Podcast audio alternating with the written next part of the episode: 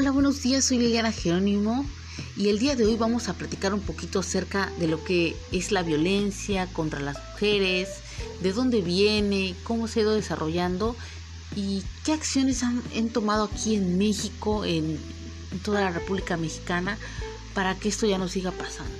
¿Sale? Entonces, realmente la violencia es antigua, viene desde los inicios de la civilización, prácticamente si nos vamos a la parte bíblica, pues desde que fue creado eh, el planeta, ¿no? que fue creada la Tierra.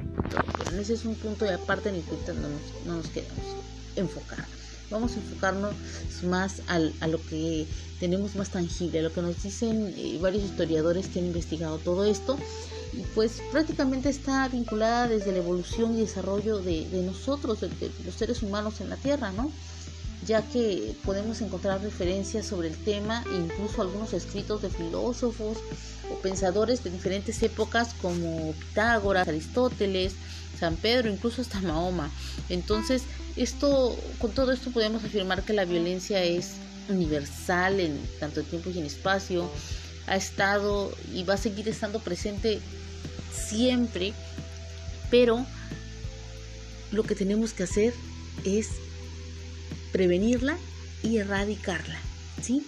Ya que este tipo de violencias han encabezado la muerte y desaparición de muchas mujeres alrededor del mundo, porque este es un tema que no solamente aplica a una pequeña comunidad, a un, poblado, a una ciudad a un país, sino implica a todo el continente, donde hay mujeres desde niñas hasta personas ya muy adultas han sufrido de violencia. Entonces, primero vamos a definir también qué nos dice la Organización Mundial de la Salud acerca de la violencia, cómo nos las define.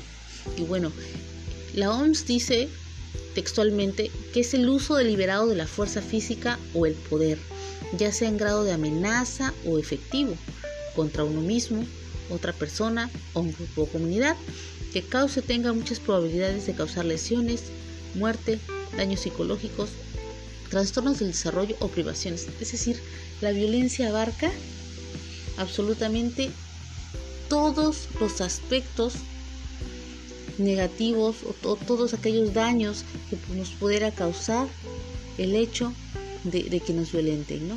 Y bueno, en 2006 aquí en México eh, se publicó la Ley General para la Igualdad entre Hombres y Mujeres, en la cual eh, buscan lo que es establecer y regular y garantizar la igualdad de oportunidades y de trato entre hombres y mujeres, ¿no? Proponen lineamientos y mecanismos institucionales que orientan sobre todo el cumplimiento de la igualdad eh, tanto en los ámbitos públicos como privados. Y aunado a esto, hay también eh, la ley general de acceso a las mujeres a una vida libre de violencia, en la cual también tiene su propia definición y aquí ya más específica hacia lo que tiene que ver con la violencia contra las mujeres. ¿sí?